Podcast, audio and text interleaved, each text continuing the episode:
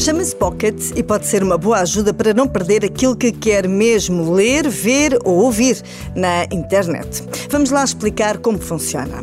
Imagine que naquele tempo em que pega no telemóvel, na volta pelos seus sites e redes sociais habituais, encontra algo que quer mesmo ler ou ver, mas não tem tempo para o fazer nesse momento carrega no botão partilhar, mas em vez de escolher uma qualquer rede social, escolhe a opção adicionar ao Pocket e pronto, esse link vai para a aplicação.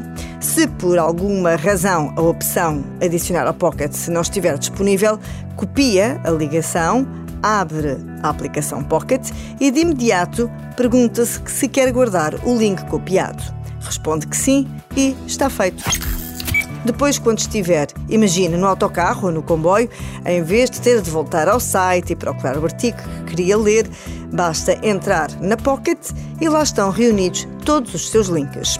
Isto funciona para quase todo o tipo de conteúdos. Artigos de um site de notícias, como a Renascença, por exemplo, uma recomendação de um vídeo de YouTube que alguém lhe enviou, uma entrada nova no seu blog favorito.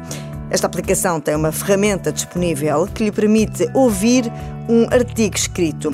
Tem a vantagem de não ter de olhar para o ecrã, mas a leitura é feita em português do Brasil. A ideia não é a mesma que reunir links nos favoritos do seu browser, por exemplo. A ideia é ir juntando no sítio links que depois, à medida que os vai lendo, vai apagando e substituindo por outros mais recentes que também lhe interessam. O Pocket funciona em iOS e Android, tem uma versão gratuita e outra paga. Tem também a hipótese de descarregar uma versão desktop desta aplicação que lhe permite, enquanto navega no computador, adicionar no Pocket os links que quer guardar.